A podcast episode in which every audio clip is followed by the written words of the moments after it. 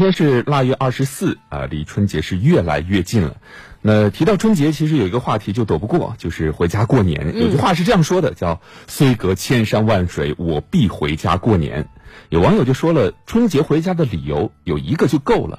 那就是团圆，但不回家的理由却有千千万万个。那最近过年不能回家过年是什么体验？登上了微博热搜，一时间也是引起了无数网友的同频共振。的确，其实对于不能回家过年的人来说，不管你是到饭店去点一桌年夜饭，还是直接外卖订一餐年夜饭，都是再容易不过了。不过呢，想吃到妈妈做的那桌菜，尝到妈妈包的饺子，却变得是异常的艰难。毫不夸张的说啊，很多人可能一年也就这么一次机会。没错，哎，当然有一句话是这样说的，叫。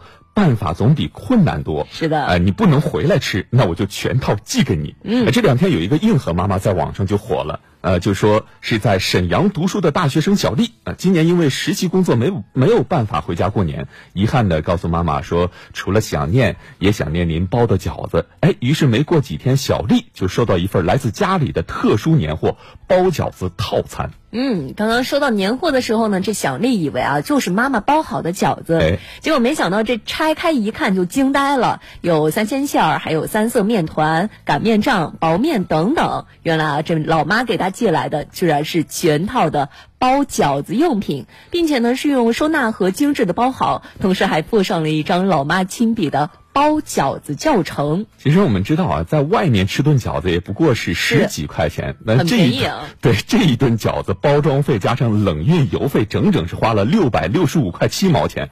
如此大费周章，小丽的妈妈可谓是用心良苦。小丽说，她明白老妈的心思，寄来全套的零件，除了因为自己最爱吃饺子，老妈也更希望她能够叫上同样在外过年的同学，哎，大家一起包饺子，热热闹闹的，让这些过年不得不在。在外打拼的学子们也能够完成传统的过年仪式，这样就不会觉得孤单了。嗯，确实觉得心里是暖暖的。嗯，而且这儿还有一层意思，那就是让小丽要自己学会动手，要自己学会这样的一项技能。这样一来呢，今后无无论是在哪儿过年，都能够吃上家乡最为纯正的家乡味儿的饺子了。真的是可怜天下父母心。